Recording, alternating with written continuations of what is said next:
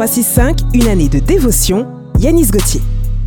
Jeudi 22 décembre, il vous apporte du réconfort. Louons Dieu, le Père de notre Seigneur Jésus-Christ, le Père riche en bonté, le Dieu qui accorde le réconfort en toute occasion. Il nous réconforte dans toutes nos détresses. 2 Corinthiens chapitre 1 versets 3 et 4. Vous est-il arrivé d'avoir un ami qui vous tapote le dos en vous adressant quelques paroles de réconfort lorsque vous lui faites part d'un problème?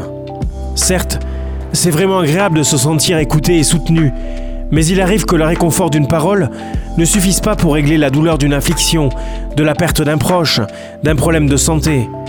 Vous avez peut-être besoin de réconfort. Votre morale est au plus bas et malgré les gens qui vous entourent, vous n'arrivez pas à remonter la pente. Dieu est là pour vous. L'apôtre Paul, qui a rencontré bien des événements qui ont mis son moral à rude épreuve, déclare qu'il est capable de nous réconforter à n'importe quel moment.